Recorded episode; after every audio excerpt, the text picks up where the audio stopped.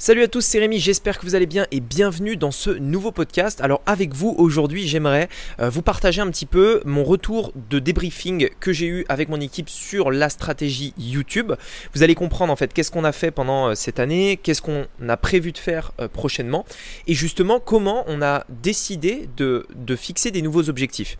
L'idée en fait avec ce podcast c'est à travers cet exemple qui est bah, ma stratégie YouTube et vous allez, vous allez comprendre, je vais vous donner quelques tips, en fait que vous compreniez vraiment le mécanisme qu'on a utilisé pour passer d'une stratégie à une autre. Comment, comment, concrètement ça marche? Comment on décide de passer euh, d'une stratégie qu'on a fait pendant un an à évoluer vers une nouvelle stratégie? Qu'est-ce que, d'où vient cette nouvelle stratégie, d'où viennent ces idées, etc. C'est ce que également j'aimerais vous partager dans ce podcast. Allez, c'est ce qu'on va voir aujourd'hui. C'est parti. Donc, la vraie question est celle-là. Comment des entrepreneurs comme vous et moi qui ne trichent pas et ne prennent pas de capital risque, qui dépensent l'argent de leur propre poche, comment vendons-nous nos produits, nos services et les choses dans lesquelles nous croyons dans le monde entier, tout en restant profitables? Telle est la question et ces podcasts vous donneront la réponse. Je m'appelle Rémi Jupy et bienvenue dans Business Secrets. Ok, alors donc il faut bien comprendre une chose, c'est que on a pendant à peu près un an, donc ça fait bon un petit peu moins d'un an, mais en réalité on a déjà les vidéos pour finir l'année, donc euh, en réalité ça fera un an.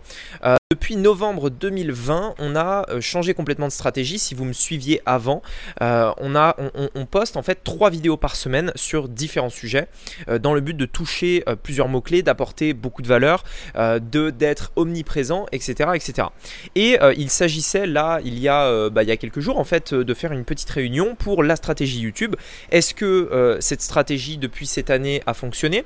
Est-ce qu'on peut faire des choses différentes? Est-ce qu'il y a des choses qu'on peut améliorer? Est-ce qu'il y a des choses qu'on peut changer? Etc.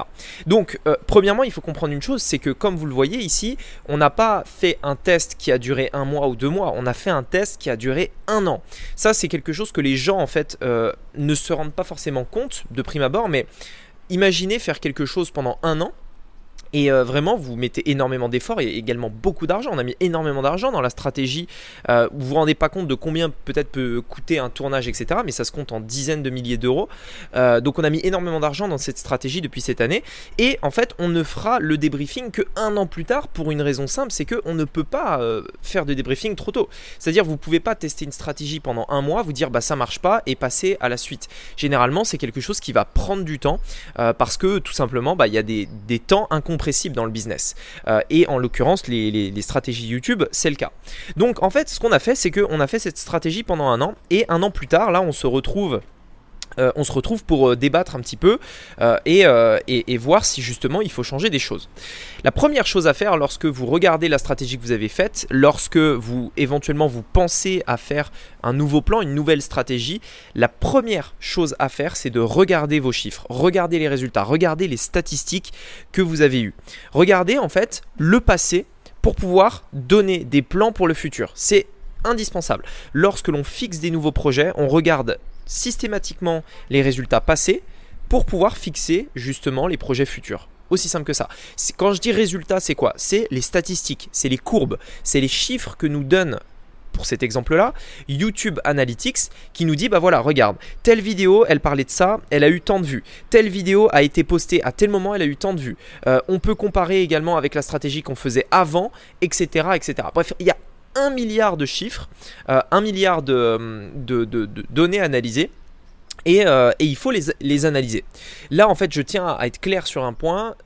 Il faut en fait que vous développiez, honnêtement, je pense que c'est une compétence extrêmement importante, ce qu'on appelle le data analytics, c'est-à-dire le fait de pouvoir comprendre les chiffres les interpréter pour en tirer des conclusions. Je pense que c'est l'un des, business, en fait, l'une des compétences les plus importantes d'un business de manière générale et encore plus sur Internet. Je pense que la prochaine révolution sur Internet, ce sera ça, c'est-à-dire euh, vraiment des, euh, des, outils ou des compétences ou des choses comme ça qui nous permettent en fait de faire ça à notre place ou alors qui nous aident à le faire. C'est-à-dire vraiment interpréter les, données pour en tirer des conclusions. Aujourd'hui, on n'est plus, euh, vous savez, il y a 20 ou 30 ans, on était dans une époque où on n'avait pas ces statistiques. Vous faisiez quelque chose, mais on ne pouvait pas vraiment savoir euh, si ça marchait. Par exemple, vous alliez prospecter dans la rue, ben, impossible de savoir euh, le taux de conversion, enfin ce genre de choses, vous voyez ce que je veux dire. Donc ici, aujourd'hui sur Internet, on a tous ces éléments-là et il s'agit en fait déjà de virer ceux qui ne sont pas intéressants, de garder ceux qui le sont, donc premièrement de les identifier et deuxièmement de pouvoir les interpréter pour en tirer des conclusions. Et ça c'est un point extrêmement extrêmement important. Donc si vous deviez par exemple euh, prendre, enfin monter en compétence dans un domaine, l'un des domaines les plus importants sur Internet, c'est le fait de pouvoir interpréter vos résultats. Ne demandez jamais à quelqu'un d'interpréter vos résultats à votre place, faites-le, apprenez à le faire, c'est extrêmement important. Bref, on a fait ça, on a regardé les résultats passés et on s'est rendu compte en fait de plein de choses, de plein de choses que de toute façon on n'aurait pas pu savoir en fait si euh, littéralement on n'avait pas fait ce test de un an. Donc on a regardé des différents facteurs, différents critères, ça va être trop long de vous les expliquer dans le détail, donc ce que je vais faire dans ce podcast c'est littéralement aller à la conclusion. Si aujourd'hui peut-être vous voulez euh, lancer une chaîne YouTube, si vous voulez euh, éventuellement avoir des tips pour euh, justement une bonne stratégie, etc., et eh bien dans ce cas-là, je vais vous partager en fait les quatre points essentiels qu'on a retirés de cette analyse, euh, qui a pris pas mal de temps, honnêtement, plus un an de test de contenu vidéo, plus un an avant c'est un an de test pour comparer en fait entre ces deux choses. Et on arrive ici à cette conclusion où, en tout cas, on va lancer notre prochain test avec ces quatre éléments essentiel euh, pour une chaîne YouTube. Le premier élément, c'est euh, la, haute quantité de vidéos produites. En fait, j'avais fait un test, c'est-à-dire que avant, euh, la période de test que j'ai fait, on faisait une vidéo par semaine. Et cette vidéo par semaine, elle marchait bien. Euh, on en faisait une du coup, et à chaque fois elle marchait bien, on, faisait en sorte euh, que les gens la voient, etc., etc. Mais ce que je me suis rendu compte, et c'est euh, ce que j'avais fait au début de, fin, au moment de lancer ce nouveau test où on poste trois vidéos par semaine, je me suis dit mais est-ce que le fait d'en poster trois, est-ce que les gens vont pas arrêter de regarder? Est-ce que peut-être il va pas y avoir une, une dépression un petit peu des statistiques, etc. Est-ce que les gens vont pas être saoulés par ça? En fait, ce qu'on se rend compte après ce test-là, c'est que le volume est essentiel plus vous postez, plus vous aurez de vues.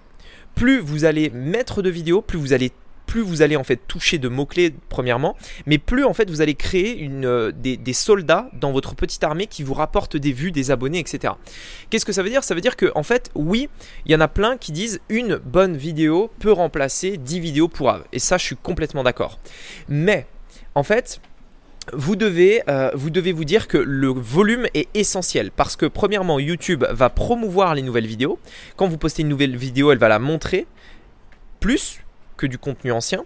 Deuxièmement, euh, lorsque vous postez souvent, en fait, c'est une stratégie très long terme. C'est-à-dire que immédiatement ça ne donnera aucun résultat mais dans un an dans deux ans dans trois ans en fait à chaque fois c'est l'effet boule de neige c'est à dire c'est une vidéo plus une vidéo plus une vidéo plus une vidéo etc etc si dans un an par exemple vous avez 200 vidéos au lieu de euh, je sais pas 50 par exemple vous aurez probablement et certainement beaucoup plus de vues d'audience euh, et d'abonnés que dans la première version par contre, le seul point, c'est que en effet, chaque vidéo aura peut-être moins de vues, mais en, globalité, vous aurez plus de trafic et surtout du trafic plus stable.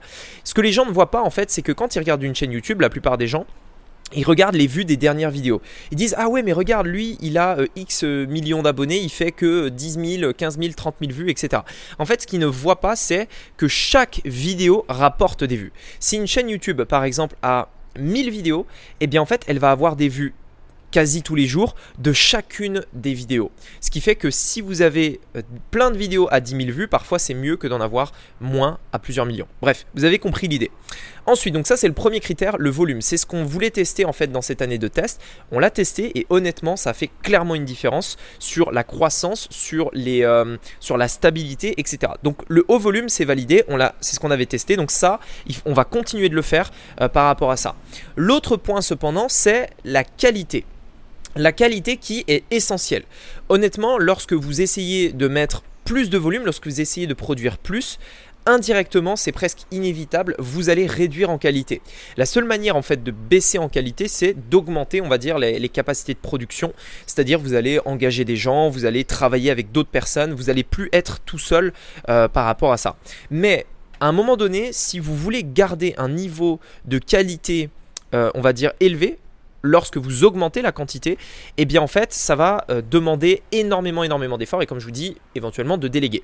Mais en fait on s'est rendu compte nous pendant notre test que la qualité était essentielle euh, dans, la, dans la production des vidéos YouTube et nous pendant notre année notre année de test, on, a quand même en fait baissé un peu en qualité. C'est-à-dire qu'on est monté en, niveau de production, au niveau euh, de la qualité vidéo, au niveau de l'ambiance, etc.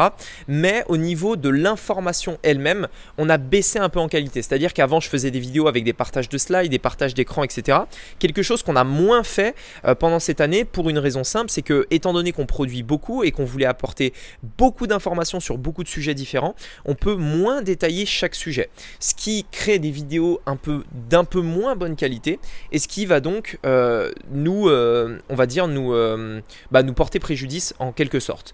Donc pour cette nouvelle année de test ce qu'on va faire c'est qu'on va garder un niveau de quantité élevé mais on va surtout monter énormément la qualité de nos vidéos à la fois sur la, la, visualisation le, le, fait de enfin le tournage le montage et, et le contenu même de la vidéo. Donc sur ces trois éléments qu'on va vraiment travailler pour monter monter monter en qualité et on va en faire un point d'honneur. Donc ce qu'on testera, c'est qu'on va étant donné que trois vidéos par semaine aujourd'hui, on n'aurait pas laquelle, la, la j'aurais pas en fait pour l'instant euh, les, les euh, on va dire le staff pour faire ça. Donc ce qu'on va faire, c'est qu'on va faire deux vidéos par semaine, mais de très très haute qualité avec énormément de contenu, voire peut-être même des slides, voire peut-être même euh, des partages d'écran, des choses comme ça. Donc on va tester et on verra dans un an du coup si c'est quelque chose qui porte ses fruits.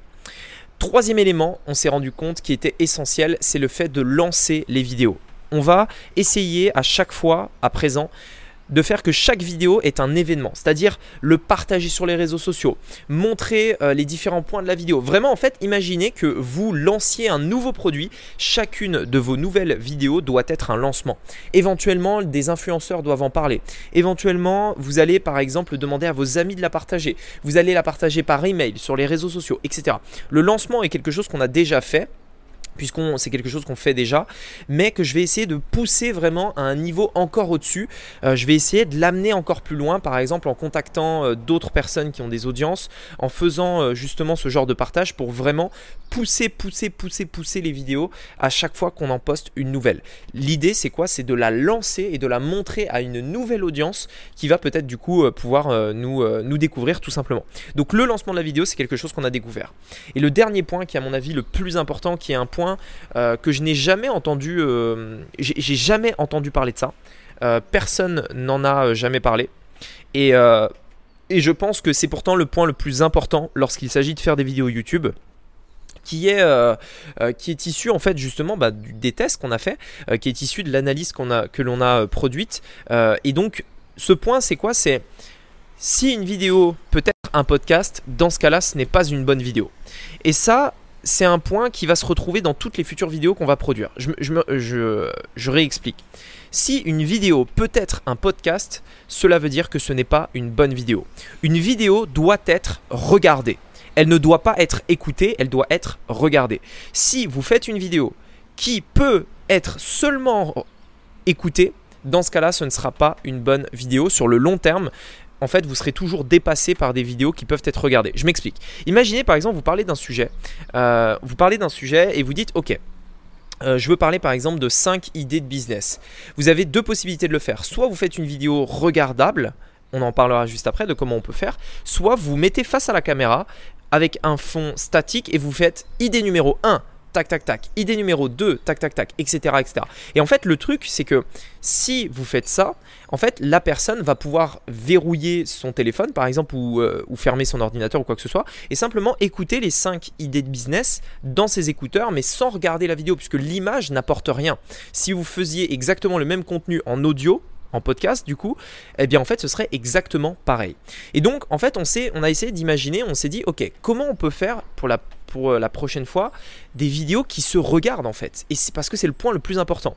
Et donc ça va jouer sur le montage, ça va jouer sur comment on tourne la vidéo, ça va jouer sur euh, le contenu, etc., etc. Et donc c'est un point essentiel que l'on a euh, identifié qui, va, qui va vraiment changer toute notre stratégie. C'est-à-dire que maintenant on va essayer de de réfléchir vraiment à, des solutions pour que les vidéos se regardent. Et il y a il y a plein de solutions pour le faire. Il y a la manière de tourner, il y a euh, justement la manière de monter, il y a euh, le contenu qu'on va y proposer. Enfin, il y a vraiment plein, plein, plein de manières. Il s'agit simplement d'être innovant, nouveau euh, dans la manière de d'attirer l'attention et surtout de, de, de, faire d'attirer le regard des gens sur la vidéo qu'ils sont en train de regarder. Qui fait que, étant donné que YouTube est une plateforme de vidéo, ça peut paraître bête, ça peut paraître bête de dire ça, mais honnêtement, c'est quelque chose à laquelle on ne pense pas littéralement quand on fait des vidéos YouTube. On, se dit, bah tiens, je vais faire une vidéo, enfin, je vais me filmer, euh, je vais parler, et voilà. Non, en réalité, il faut faire des vidéos qui sont créées et pensées pour se regarder. C'est hyper important. Voilà, écoutez, j'espère que ce podcast vous aura plu. Ça vous intéresse de savoir comment euh, justement je gagne ma vie avec Internet, comment on crée nos business, comment on démarre de zéro, etc. Eh bien, j'ai réalisé un podcast, euh, pardon, j'ai réalisé une formation gratuite puisque le podcast vous êtes déjà en train de l'écouter. J'ai réalisé une formation gratuite dans laquelle je vous explique tout étape par étape.